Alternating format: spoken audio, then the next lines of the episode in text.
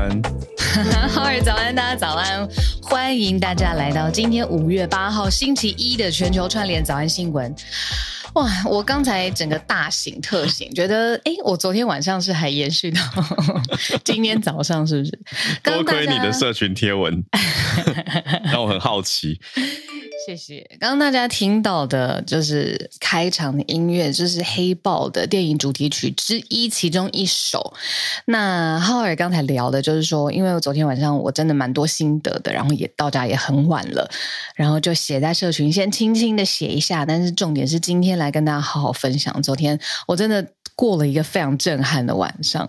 为什么选黑豹呢？那是因为在看电影的时候啊，我觉得很多人应该都非常喜欢黑豹的故事，然后它呃很很特别的非洲的价值观，然后呃文化感，呃音乐、舞蹈、视觉，这都是非常非常强烈然后鲜明的。然后当然就是漫威的故事线当中，黑豹绝对是屈指可数，这样首屈一指，对不起，不是屈指可数，首屈一指，非常非常好，这样。嗯那昨天晚上发生什么事情呢？就是大家听到，就是构成漫威这个呃黑豹里面世界观的这个音乐，我一直觉得是电影的灵魂。他现场呢搭配了呃长荣交响乐团，然后在台湾的国家音乐厅第一次亚洲 live 的。呃，演奏在黑豹当中的电影配乐，然后特别邀请的当初在录制电影配乐的，大家一直有听到的一个鼓声，它通常是三个、嗯、呃节奏为为一句话。我为什么用一句话待会跟大家说，就是去搭配那种堆叠起来非常震撼的非洲鼓，非常铿锵有力。当初录制这个呃电影原声带的鼓手，好了，他演奏家他也来到了台北。那那个真的非常特别，他的这个鼓只有一面，但是它可以表现出各种不同的音色，还有甚至是音高，其实是靠这个人，这个演奏家他本身很高，他会透过他的身体的呃，比如说往上或是往下压，然后去表现出这个鼓的各种不同音色。嗯。然后指挥家也很有趣，指挥家是英国人，他叫 Mahoney。过去大家听到什么《美女与野兽》哈，就是这种非常以脍炙人口、以音乐深植人心的这些呃现场音乐的演奏版本，都是他他指挥的。然后他昨天也来到台北，那这是一个什么呢？就是一个音乐会，真的是一个音乐会。只是现场好奇了，因为 因为我我一直我一直很想要。我之前看朋友买票啊什么就去看，嗯、可是我自己每次时间都达不到。就是他他是那种叫做什么 movie in concert 吗？就是说对，in concert 有一个大荧幕一边播没错电影，然后底下就是 Life 的一个交响乐团直接配乐吗？没错，它上面有一个超级大的荧幕，真的是这样哦。然后你会看到跟电影完全不同的表现，因为下面的呃那是管弦乐团，那一百多个人，然后还有那个专门的演奏家鼓，然后还有一个特别的，他们叫富勒迪，其实就是 flute，就是呃演奏的人，然后他们会有现场有机的生动的表演，也会有指挥的动作，你完全是看得到的。然后很特别的是，台上的人他们也要注意现在演到哪里，对吧？对啊，要配啊，所以我看到有些小提琴家，他们应该。头一直看或什么的，还要抬头看一下。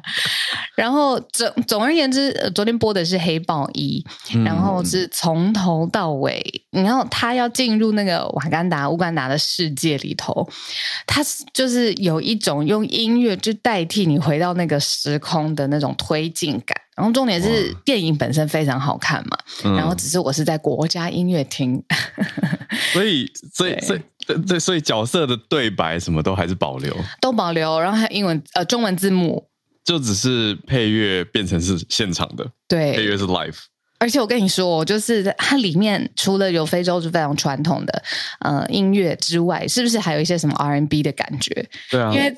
那个呃，我不知道大家记不记得那个呃，《黑豹一》里面呢，有一个大反派，就是在美国出生的小孩，然后就是 Michael Jordan、Michael B. Jordan 演的这个人，哦哦哦，他每次讲话的时候，后面都是一些。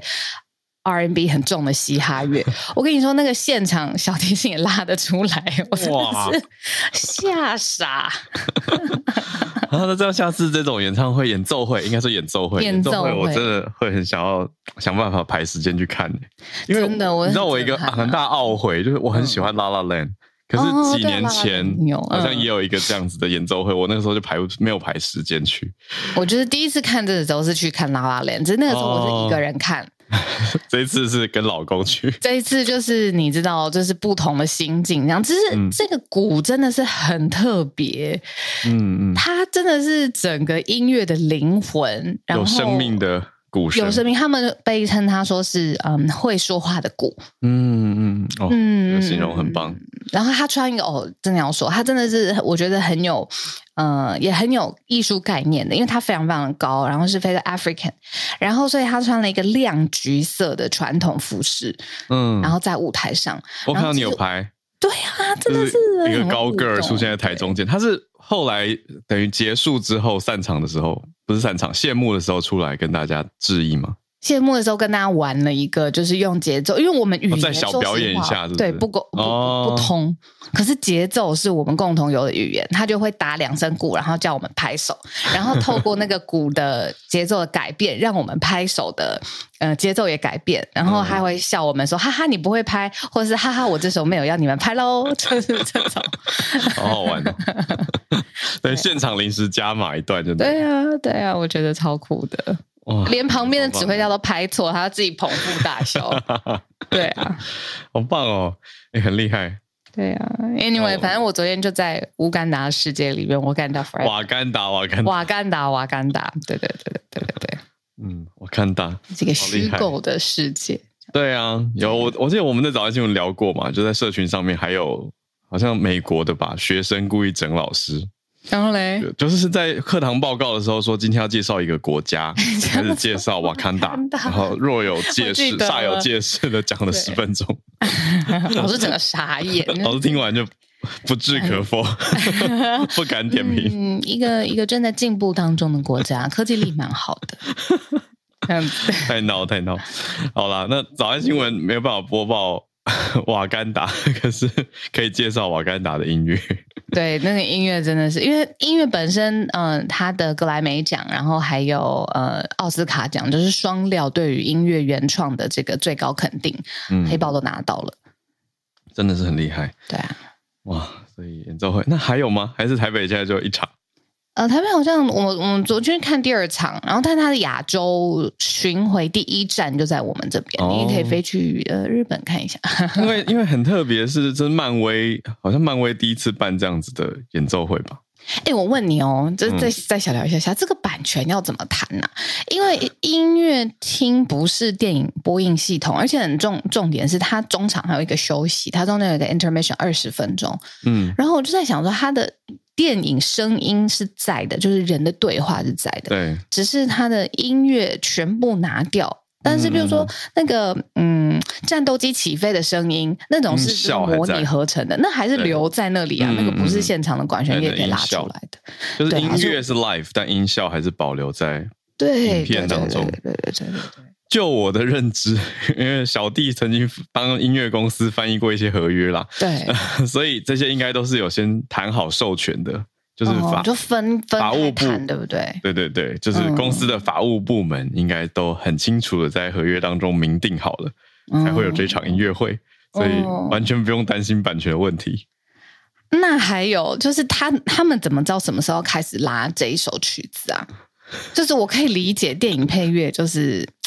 呃，那个反正节奏跟音乐就是都是固定的了。可是他们什么时候开始？这是每一次开始的时间要有很明确的标示点。这应该是指挥在家看电影看了一万遍。哦，这里开始，这里对，是他那个手一下去，所有人就噔噔。哦，指挥的。对，因为还是要靠指挥下 Q 点。对对对。呃，决定什么时候开始，所以我觉得这个应该是指挥。指挥会觉得哦，这个电影我看到烂掉，我的身体都有记忆了，就是这里开始的。对，只要这个角色开始走路，他就被音乐就下了。可那个指挥家你说了嘛，他配过好多，他做过好多，他做《美女野兽》啊，所以应该是很有经验的，《风中起源》什么的，whatever 都是他。对啊，哇，很强大。好。来，我们要 来盘点今天的国际新闻。拉回来了，有点难。对，一个礼拜一早上给大家一点不一样的开题哦，开始展开一周，从音乐啊、电影啊融入我们的生活当中。呃，那我们来关注几个，我觉得今天有算有慢新闻，也有很多的新新闻。嗯嗯，要开始跟大家盘点整理。好，那第一题是关于乌俄战争。嗯，要讲到瓦格纳集团现在到底会不会撤出乌东呢？好像有一些变化，那跟俄罗斯的支持有关系。好，那第二题也很特别，是看到北京要往辽国方面去合作，很罕见的有一个联合的军演，我们来了解一下。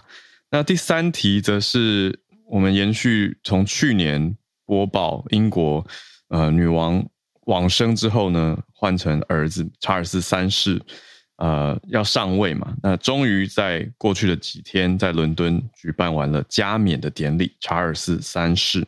那最后一题则是 AI 的一个关注点，到底 AI 比较迫切，还是气候变迁比较迫切？有 AI 的专家认为是 AI 的威胁似乎比气候变迁更近哦。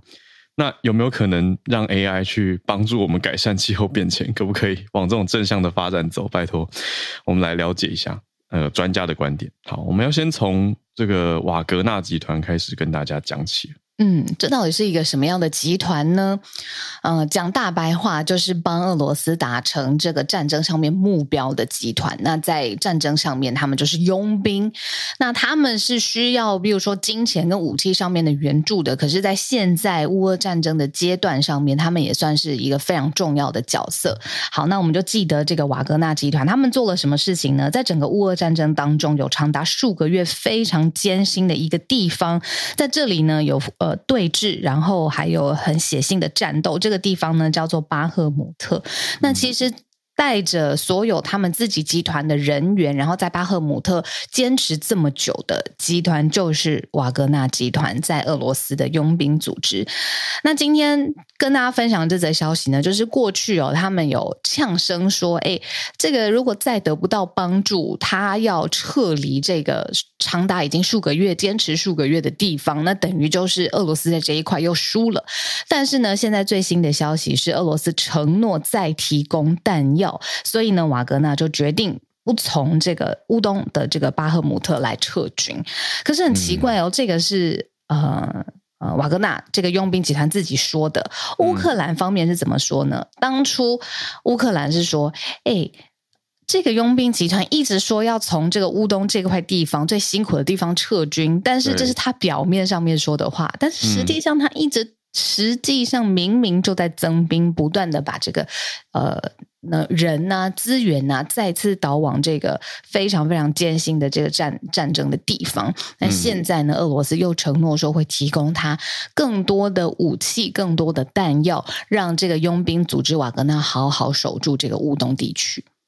哎，所以就是夹在乌俄之间的一个集团，我们可以这样去。去理解了，那也感谢我们听友从前几周呃开始加入我们，常常不时跟我们分享一些战争更新的 Evangeline，哦，是他的介绍让我更关注了 Wagner Group 这个瓦格纳集团，呃，他的角色很特别，就是夹在这中间，而且就像小鹿刚刚说的，乌俄两边传出来的消息常常不一致。嗯嗯，那现在的情况就是说，乌克兰说，哎，你们明明在增援，那很关键的时间点是明后天，其实。因为五月九号是俄国的二战胜利纪念日，嗯，那以乌克兰的眼光就认为说，俄国应该是设定了这个五月九号当做一个目标，希望在五月九号这一天或这天之前可以拿下巴赫姆特，嗯，所以他们就是认为说，瓦格纳集团你这样对外放话，可是你还是在增援的态势。那瓦格纳集团从一阵子前就开始在讲说，俄军一直没有补需要的弹药给他们。嗯，就是在对国际上发出这样子的声音。可是现在最新的消息，就像我们刚刚整理的，他是说会留下来啦，因为俄国也说会承诺给弹药了。嗯，对啊，所以这个乌东的苦熬跟乌东的战争状态，显然还是会继续无奈的持续下去。嗯，那一直提到的这个城市巴赫姆特，它过去其实有七万个人住在这个城市里面。你想想看，就是其实它就是一块。如果没有战战争的话，就是七万人的家。嗯、但是现在呢，嗯，因为双方对峙嘛，然后围困大概十个月左右，就是刚才有说对峙非常非常久的时间，十个月。嗯、那现在乌克兰的军方是略于下风，因为他们被局限在城里面一个只有两平方公里大小的区域。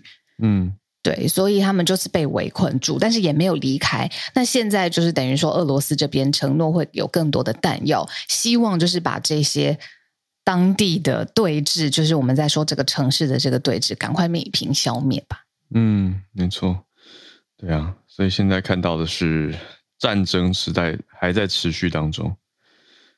嗯，好的，这是我们今天的第一个题目。嗯，主要也是因为乌俄战争持续，呃，一直都在发生当中。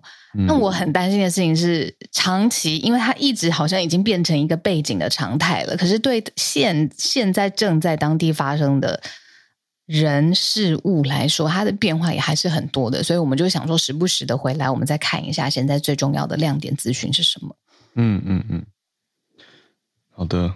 对啊，也可以补充一个比较特别一点的角度，嗯，就是瓦格纳集团，就像我刚刚说，他是一个很奇妙在中间的角色，嗯，他的首脑还公开的称赞过乌克兰的守备军，哦，因为就是因为拿钱办事嘛，对，他是一个他是一个佣兵集团，或者我们说私人军事集团，嗯，等于他也虽然他他是收了俄国的钱在帮俄国打仗，可以这样讲，可是他同时又。某种程度上，用一个跳脱抽离的角度说，他认为乌克兰的守军装备精良、训练有素、行动协调，就是 这是一个我就觉得很奇妙的角度，对吧？嗯，他就是用抓专业的眼光去看，就是他的部署啊，啊到底这样子的策略到底是怎么样这样子。嗯，但谁跟他签了合约，他就帮谁做事情，在战争的交易上也是这样。没错，是的。好，所以就这个小小的补充，他的说法。好啦，我们来看，呃，也是跟某种战争或军事有关联的题目。嗯，看到北京跟辽国连线，没错，这个很特别，很罕见，是一个联合的军演。原因其实是大的架构，就是中美现在各方面都还在对峙对抗当中，所以他要。双方都是啦，要尽可能的延伸他自己的盟友，还有他能够影响的势力范围。以中国来说，他们延伸的触角现在就是东南亚，而且呢，美国也把这位视为就是双方角力的非常重要的战场之一。嗯，那我们现在说的是辽国嘛，在此之前呢，三月份中国也跟柬埔寨第一次在柬埔寨的海域上面举行了联合的军演，所以这个就是一个东南亚之争的一个号角响起这样子，那这一次呢，我们跟大家分享的这一题呢，是中国宣布会跟辽国举行非常罕见的联合军事演习。那这个呢，就被美国的媒体还有智库去引述，还有相关的分析去说，这个是中国跟东南亚的盟盟友要一起加强在军事方面的同盟。当然也要跟就是南方的邻国互相的保持关系，然后发挥它的影响力。那这个名字呢，就是跟辽国人民军一起举行一个叫做“友谊盾牌二零二三”的联合军演，时间点呢是在九月二十八号，就在辽国的境内举行。那大家知道这个军演其实它是会有主轴的，它会有一个假假设的情境，然后各种不同推进的策略。那这一次参演的部队呢，就是主题是以打击跨国武装犯罪、违法犯罪的活动作为一个背景去演练。嗯，所以会主要是看起来是对地战，或者是我们讲说地对地啊，嗯、这个山岳丛林地震的地震地进攻。这个行动叫做联合的演练，所以显示出来的是中国跟东南亚的盟友，特别我们看到辽国，对啊，还有一段时间啦，九月二十八号，对，九月二十八号，嗯，哦，我我现在已经不敢想了，二零二三到现在，你看你们五月快快五月中了嘛，第二个礼拜了，然后 马上二零二三一半就过掉了。对啊，对啊，还有一段时间，但是感觉日子也是时间过得非常非常快。那刚才除了讲的辽国之外，还有就是之前的柬埔寨，都是中国呃更靠往就是东南亚这个中美现在新战场的实际的证明。嗯嗯嗯，没错。所以很特别的是看到这个背景，是因为美国也有在印太地区有做了更多的军事演习啊。嗯，前一阵子你说美国在印尼跟泰国都有这种年度的战争演习。另外，上一个月美国跟菲律宾是算美国的盟友嘛，也是举行有史以来规模最大的年度演习。那涉及的人数规模，我们可以稍微略做一个比较。美国上个月跟菲律宾办的这个有一万七千多人。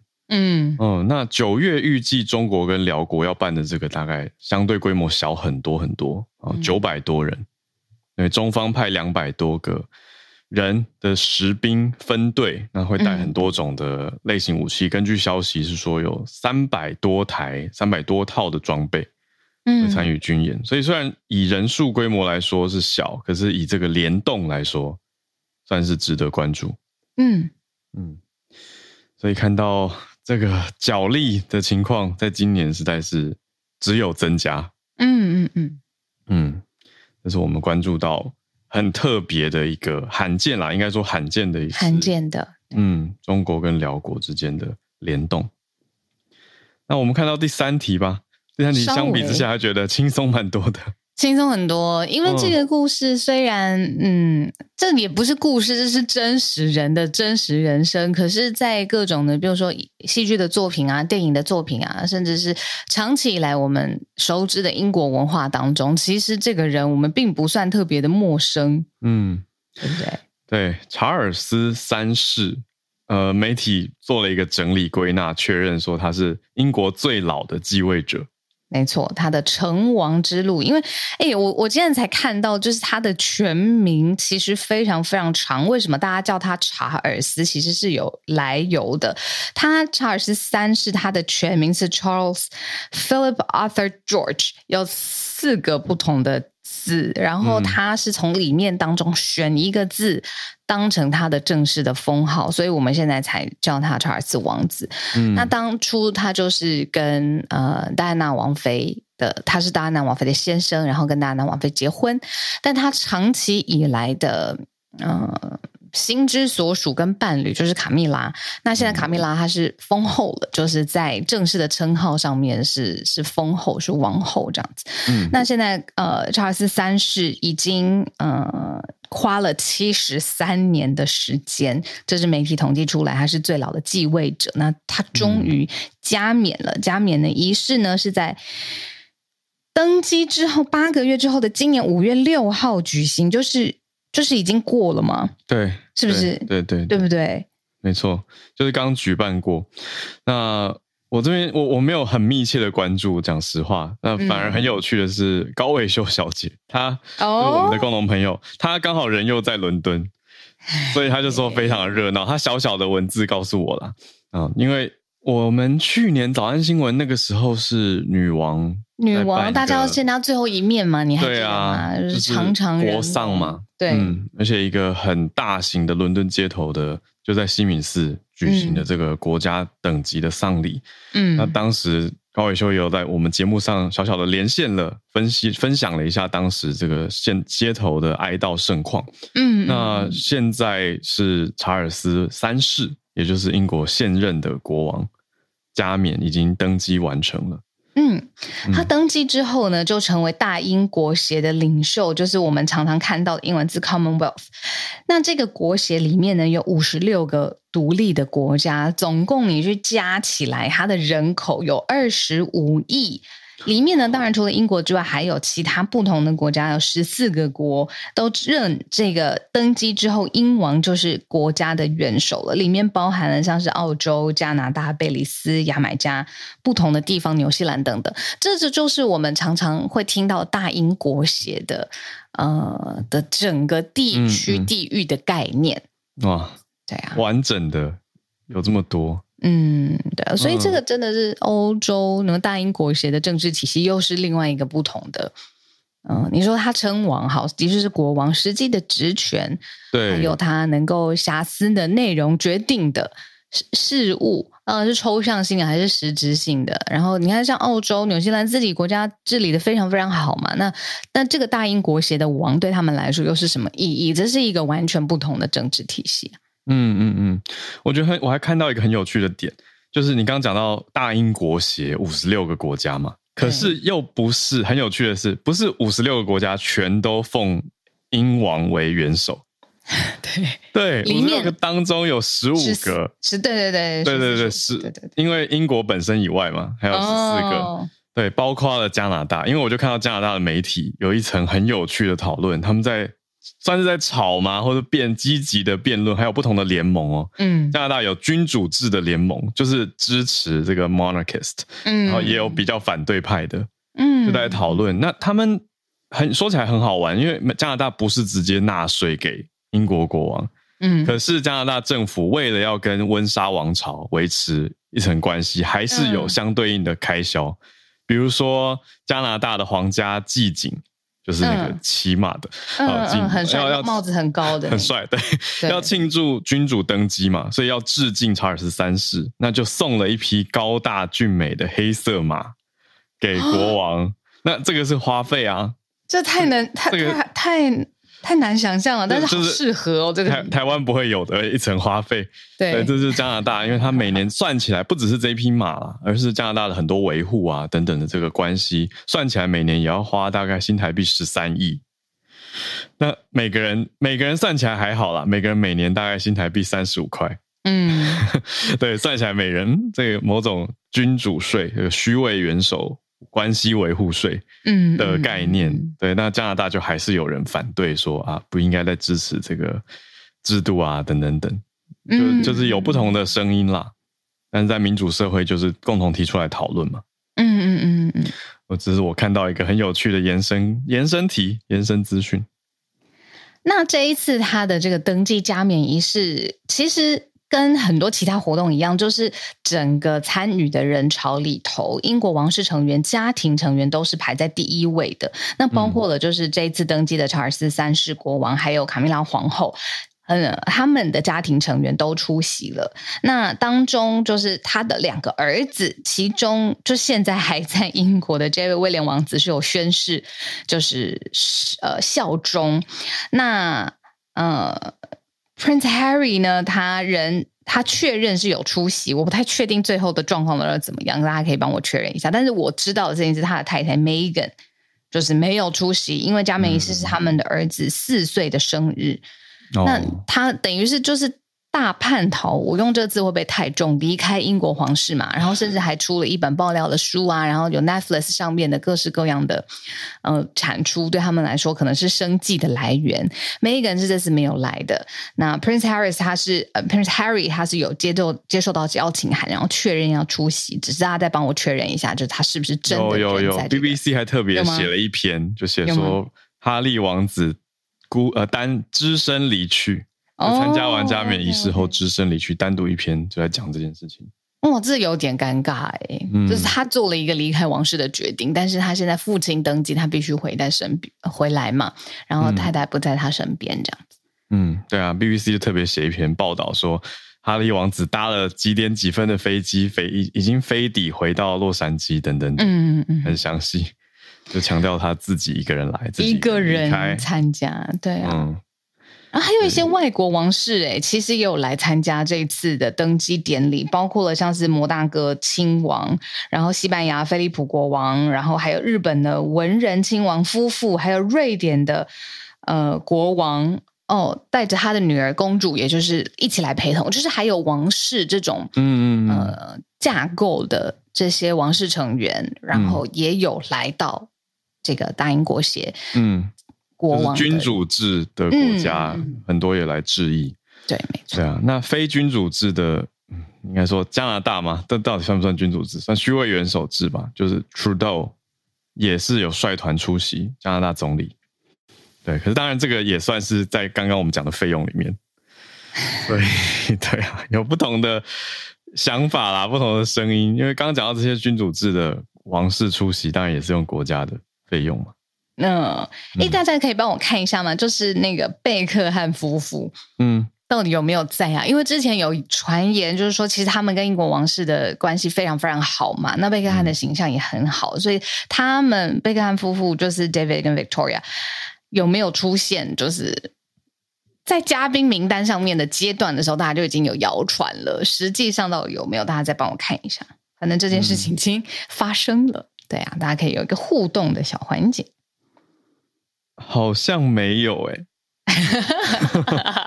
好像没有出现，没有出现哦。嗯，如果有的话，那个电影画面真的是很像宛如一样。对，有报道在讲说，Nowhere to be seen at King's coronation。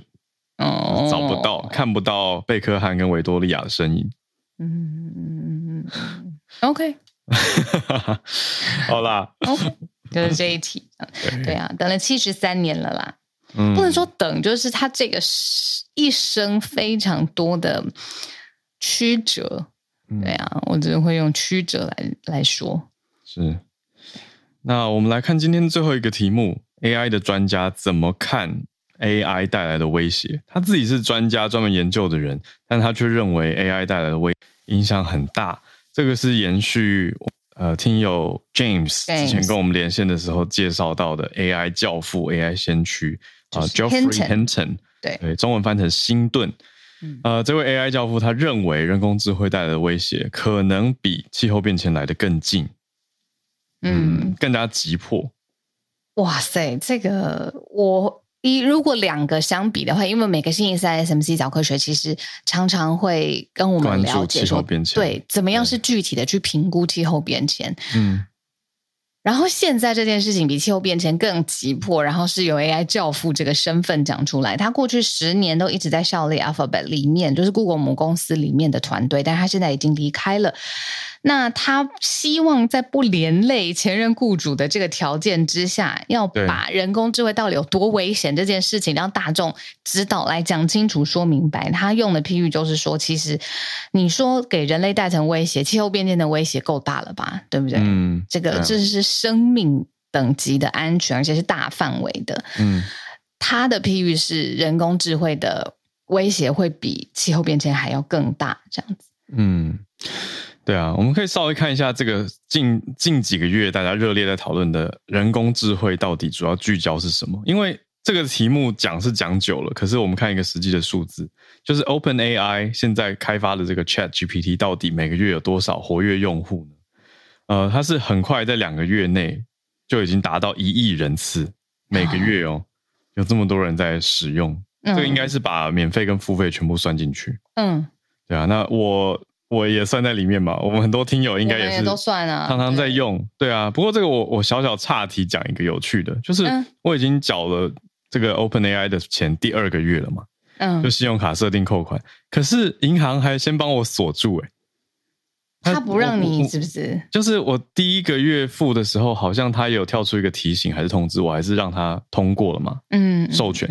可是前几天我突然收到一个简讯，写说银行自动挡下了一个二十美元的信用卡消费。嗯嗯，那我还要特别打电话回去信用卡银行来问说，这是这一笔是什么内容？它上面写什么？他就说上面写 Chat GPT，我就说那就帮我放行啊。他就说哦，可是最近 Chat GPT 的诈骗很多啊，什么什么，所以我们就很小心。他帮你做一个什么？嗯，最后刹车是不是？他就是怕说这个是被诈骗的钱哦。对，我常常觉得很妙，就是银行常常打给我，然后会很不熟悉的念出。这些备注上面的公司的名字，你有遇过吗？就是他会用一个字一个字拆开来拼，然后我还要想一下什么是 F A C E 对 F A C E B O O K，我想说哦，就是脸书的广告啊，对，是我们投放的，没错。对，就是他还会那么拼，然后什么 Kickstarter，就美国那个集资平台，他会说上面标示写说是一个玩具的网站。我就想说啊，玩具，它的确有量产出有玩具功能的，让大家觉得开心的东西，但完全不是啊，对啊，对啊，就是我会觉得，嗯，银行好像跟很，就是这至少这些联络的打电话的人，他们跟这些新科技的发展很不熟。哎，是不是因为？嗯，就是架构上的问题。他们拿到的一张单子啊，那个或者是电脑系统上面的记录，就是那种大写，然后大写字跟字中间还空。我觉得不是借口，英文老师认为不行，全大写字大家也要认得，好吗？没有啦，我觉得是某种程度上可能是说商业的世界真的变得很快，然后我们自己有在用这些网站或服务，就会觉得这是我们的日常。对啊，可是对方没有的话，对方就会觉得那是什么东西。对啊，但但大众社会也很容易因为这样有一些诈骗啊，对不对？就是你，oh. 对不对？就很多人他就假装他是现在流行的某个东西，嗯，然后取一个很像的名字，就就开始骗人了。所以也是要小心，没错。你知道我刚刚为什么会发出了一张然后的声音吗？是因为我们在说，呃，我们过去比如说 Kickstarter 或者 ChatGPT，我们钱过不去，然后马上就有朋友在聊天室说，嗯、对呀、啊，因为他人在国外，他想要赞助我们，有的时候失败也是因为 same reasons，就是可能对方也不认得我们是什么，哭出来。对，好啦，好我们不够红，再努力一下，没关系，ChatGPT 都不行了，全球每个月有一亿多人用，还不够红。对啊，因为八十亿里面还有七十九亿不认识，是这样吗？那这样大家都要继续努力。啊，好啦，那我们讲回来，这位教父 Hinton 他到底提醒了什么？嗯，他强调说，他绝对不是说气候变迁不迫切。嗯嗯嗯，他是想要呼吁说 AI 的这种冲击，他已经认为到是攸关人类存亡的风险。嗯，他他讲的这个层级也真的是。很高哎、欸，比我之前看过一般的论述都还要高哎、欸。对啊，而且他的身份又尤其他是之前就是我们有讲过图灵奖嘛，这个就是等于是最早奠定 AI 地位的奖项。其实他是研究先驱，就是这个领域要说谁比他懂，可能没人了。然后他这个身份他就出来讲说：“我跟你讲，这个有够危险。”嗯，怎么能够不睁大眼睛看一下他到底是想什么？那后来当然就是有很多种，比如说要做好联盟，做好 AI 的，嗯，你说道德或规范架构上面，然后再同时放心。可是我我我总觉得人类要组织起来，这速度比得上 AI 自己生成、训练自己变化的速度。你说说哪个快？对啊，嗯，他主要讲的是说担心人工智慧会落入坏人的手上被应用了。对，可是我自己看，我一直想要找到 Jeffrey Hinton 他解释说到底为什么这么危险，可是我一直觉得好像还没有讲得很清楚。你会不会觉得他讲清楚了，大家就知道原来这个事情很危险，就直接去做了这个途径？就是反而他点出来也会有点出来的负面伤伤害，也是消息好像也是有可能，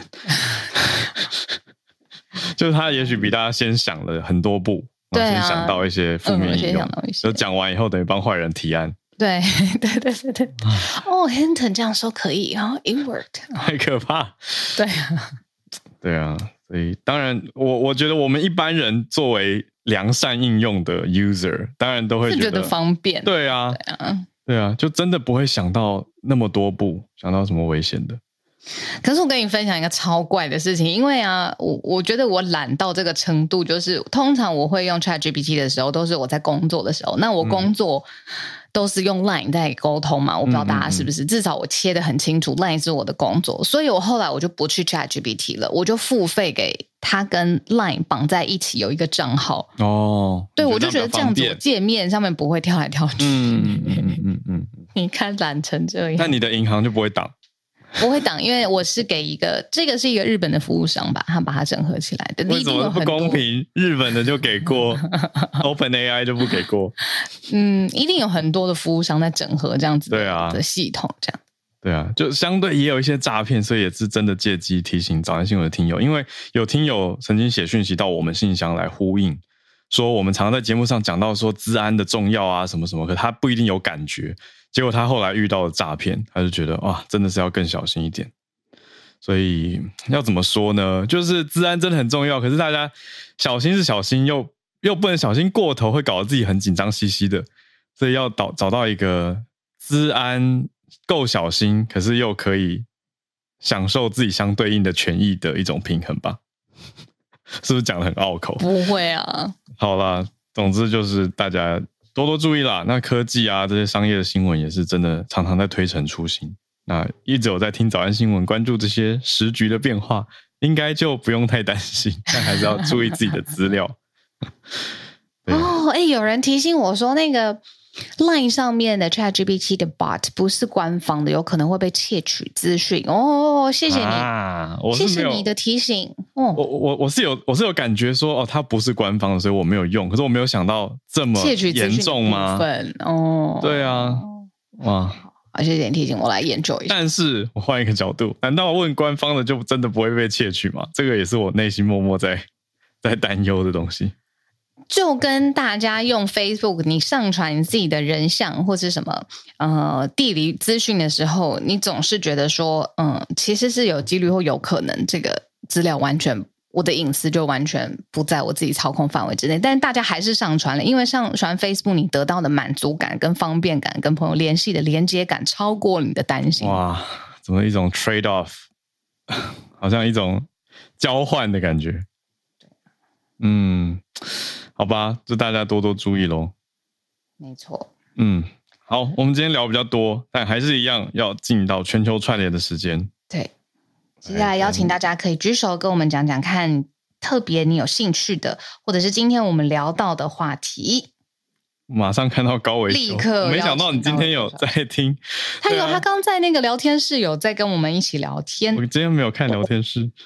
Hello，哎，早安，早安，好久不见，早安，女人在哪？在伦敦啊，我是正在伦敦串联的欧洲特派员，欧洲大 使我会在这。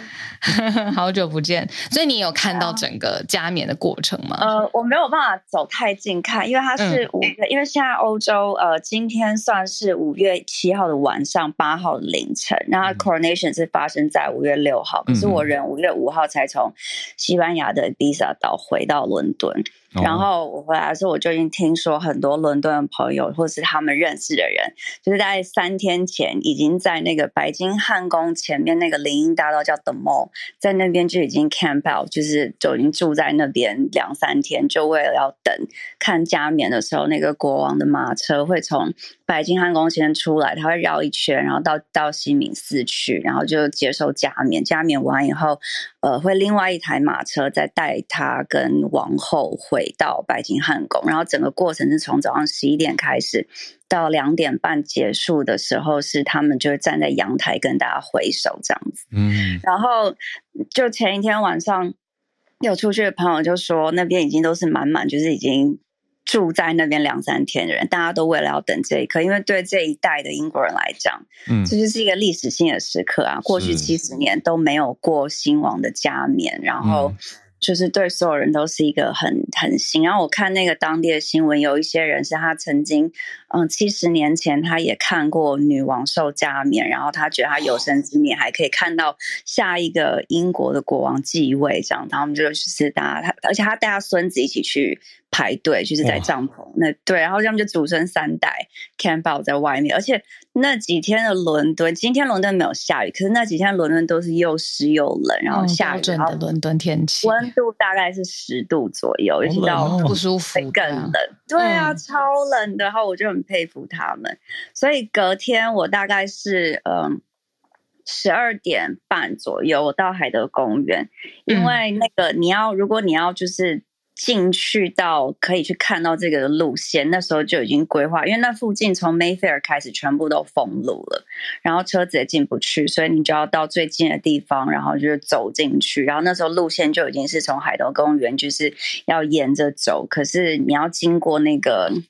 我刚才去查那个中文叫什么？呃，特拉法尔加广场，就是 Trafalgar Square 那边。嗯，对。然后因为已经就是要从那边，你才可以再绕到等于是林荫大道的后面，然后你才可以往白金汉宫走。所以其实是蛮长的一条路。我那天走了大概快两万步吧，然后就是 在雨中哦，非常非常就是冷，然后又对。可是我觉得就是它是一个蛮特别的时刻。可是因为我可能去的时候真的已经太晚，所以我没有办法走到林荫大道。嗯、但是我在人潮满满吗？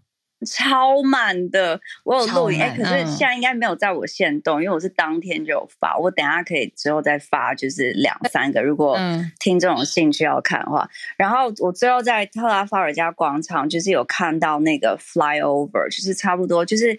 呃，加冕典礼结束，然后就有那个军机排成一个形状，然后飞过去，然后就是它的尾巴就会拉出，就是白色、红色、蓝色，就英国国旗颜色的那个 flyover。我刚好就在那条路的下面，因为他们，因为我们在大家就人群在走的时候，大家就有在讲说，等一下是这条路会有那个军机，所以大家就都是往那条路走。对，然后就蛮热闹的。然后那天晚上呢，大笨钟也有打上，嗯、呃，他不是直接打英国国旗，他是就是这一次，呃，查尔斯三世他的加冕的那个形象照，就是不是还有一个什么 Green Man 那些，他是打那一整个形象照的图案，然后有红色跟蓝色打在大笨钟上面，然后国会大厦就是全部都是打成就是嗯国旗的颜色这样子。然后这是五月六号当天，然后五月七号呢，在温莎城堡，就是呃，等于算是我今天晚上的八点，对，八点到十点，在温莎城堡有一个 coronation concert，嗯，然后就是嗯，Katy Perry 啊，然后 Take That，然后 Lionel Richie 都有。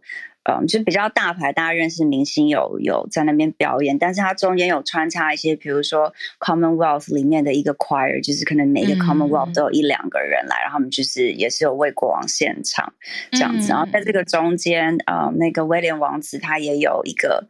呃，没有像在加冕典礼那天那么严肃的致辞，但是他就是有讲的比较愉快的说，哦，我奶奶如果在看，她会是一个很 proud 的 mom，然后，呃，我们都很以我爸爸为傲啊，这样这些。之后，你们应该也是在台湾新闻会看到这一段，嗯嗯，对啊，然后刚刚那个小鹿不是在问那个，呃，那个谁叫什么 Beckham 他们有没有去？嗯、对对对，那个呃。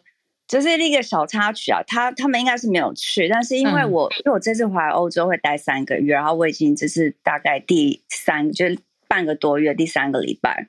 那我回来第一个礼拜，我是先去了巴黎，因为 JJ 在巴黎办演唱会，然后我错过他之前台湾跟美国，我就去了嗯巴黎场。然后我看到，因为我在巴黎多待几天，但是我看到他们的线动，他从巴黎搭火车来伦敦的时候，在欧洲之星车站遇到 Beckham。你说 JJ 遇到了，对林俊杰，他他的他的助理还有拍那个录影，就是他们已经在车厢里了，然后在外面就是那个贝克汉拿着行李这样路过走过去，所以他当时人应该也是有在伦敦，但我不知道为什么，就是不知道发生什么事情，他不知道是有时候要怎么去，还是对啊，就不知道怎么样。嗯嗯嗯嗯，是一个小小的插曲，我觉得蛮有趣的。然后，反正这一阵子伦敦哦，因为其实今天算是过了十二点，半夜十二点，现在是伦敦时间五月八号的凌晨一点四十九分。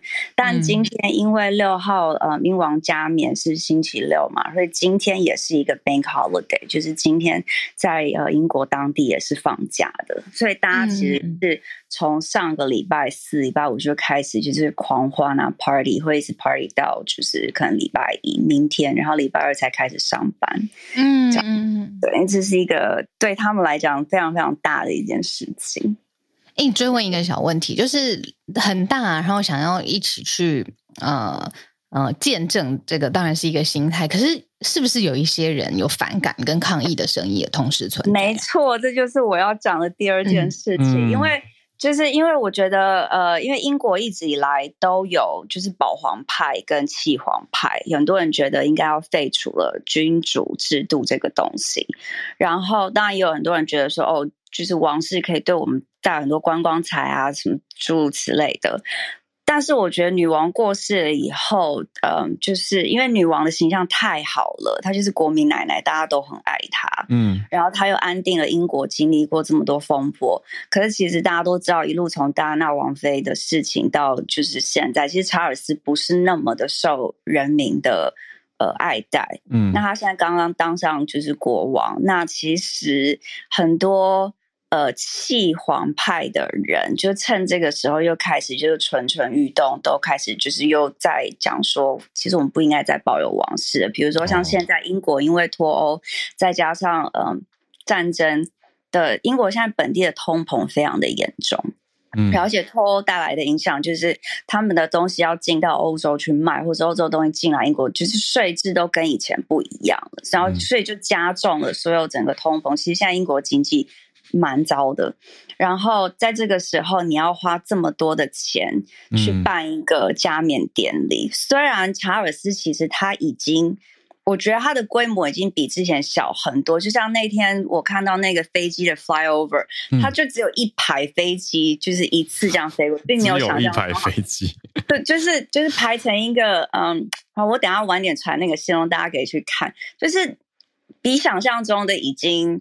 我知道他，对，我觉得他已经其实就是，我相信他也很难做，因为这是一个传统，他还是得做。可是他又不想要过于铺张，可是他不管怎么做，都会让人家有办法讲话。嗯、但那一天就是在我刚刚讲那个特拉法尔加广场，嗯，就有看到一群就是示威游行的人，他们的诉求，他们就一直 chant 他们的那个那个诉求，就是很简单，就是他们不要 coronation，他们要 feed the poor。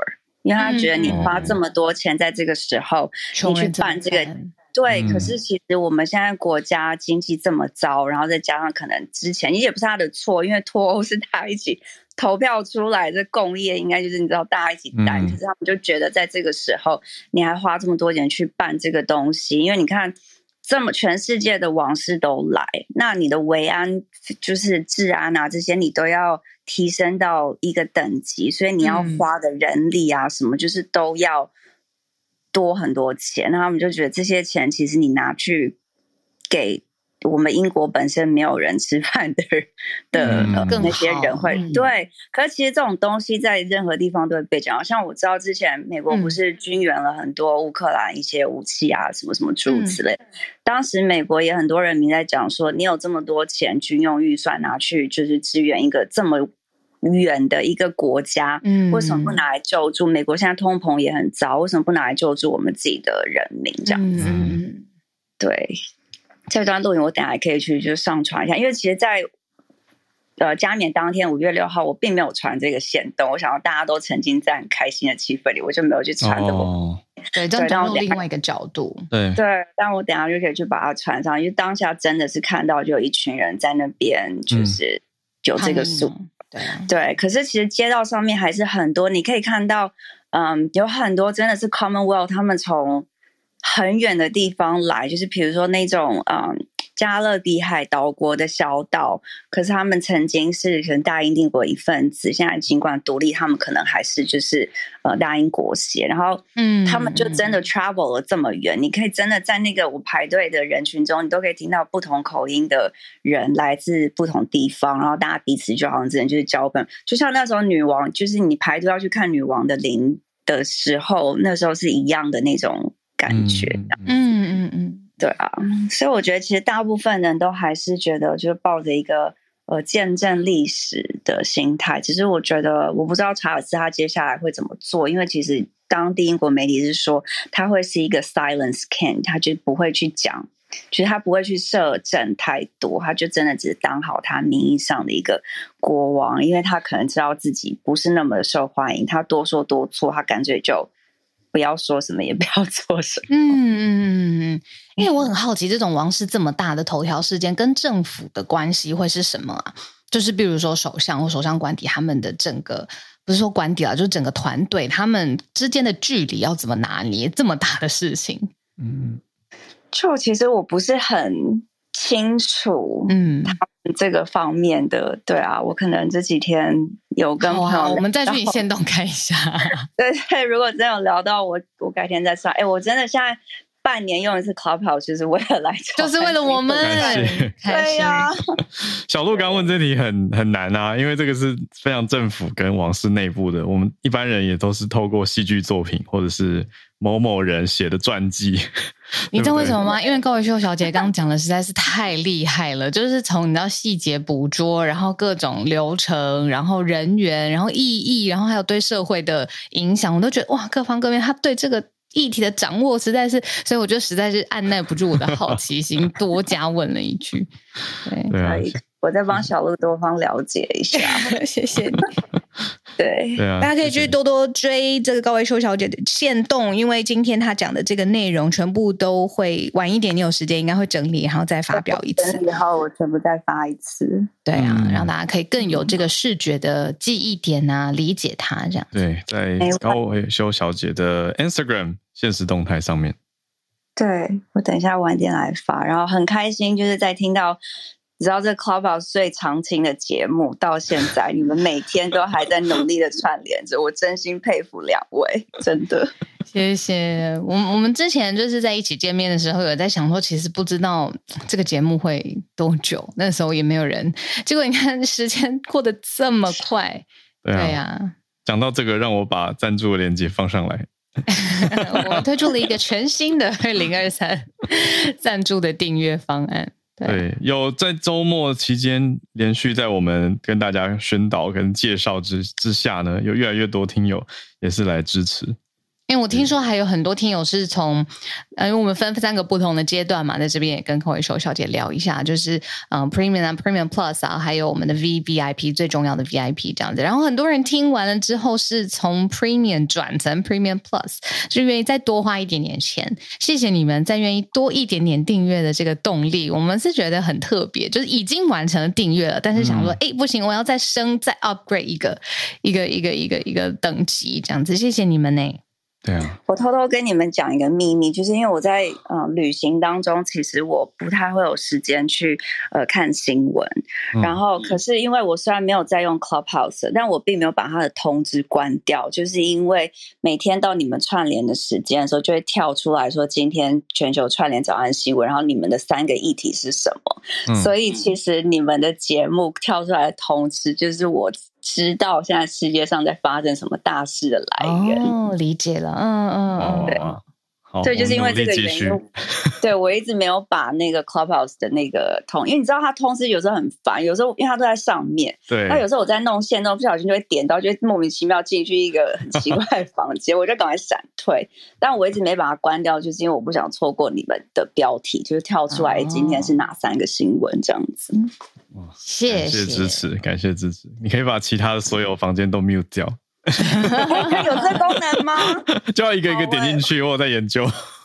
好，我完全不，你知道我九九上一次 Clubhouse 我就发现界面变得好陌生了。对啊，一直改。对啊，但好像是嗯，你在教我怎么把其他的都 mute 掉。对，可以留着我们的通知。他真的改的很夸张，上次就是甚至要开房间之前，我都还找不到，就是很多设定，我就是真的很紧张，嗯、因为他一直改的时候，真的会很眼花缭乱。真的，对，谢谢高维修小姐的分享。我我最我最近在在欧洲有什么看到什么新奇的事情，我再来跟大家讲。哦，对对对，我顺便补充一个小小的，就是。欸呃，林俊杰他在英国的演唱会本来只有一场，然后加到第二场，在第二场的晚上，他临时又说：“我明天再加开一场。”然后还是每一场都就是爆满跟卖光，我真的觉得他很厉害。为什么临时都有办法有场地啊？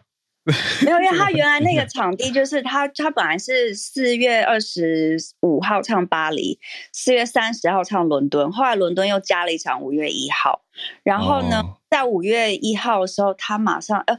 五月对五月一号当晚，等于是伦敦第二场，他又马上说，我现在马上再加开明天第三场，天然后什么对对，然后什么时候开始就抢票这样子，哇，然后还是一样，就是全部卖完，我真的很佩服他，人气很旺，对，真的，谢谢高文秀小姐，今天对啊，跟我们讲了这么多，很开心可以跟你聊天呢，听到你的声音，又听到新的知识，对对啊，等我暑假回台湾再找大家一起出来。跟你们两个聊天，好，我很需要，嗯，好的。今天时间刚好也到我们节目的尾声了，那等于今天就做了一个串联的这个英国加冕典礼的国王查尔斯三世国王的加冕的小专题的对特别报道这样子，嗯、谢谢大家。对啊，谢谢高维修，谢谢大家。我们明天早上八点一样准时的跟大家保持串联了，我们就明天见，大家拜拜。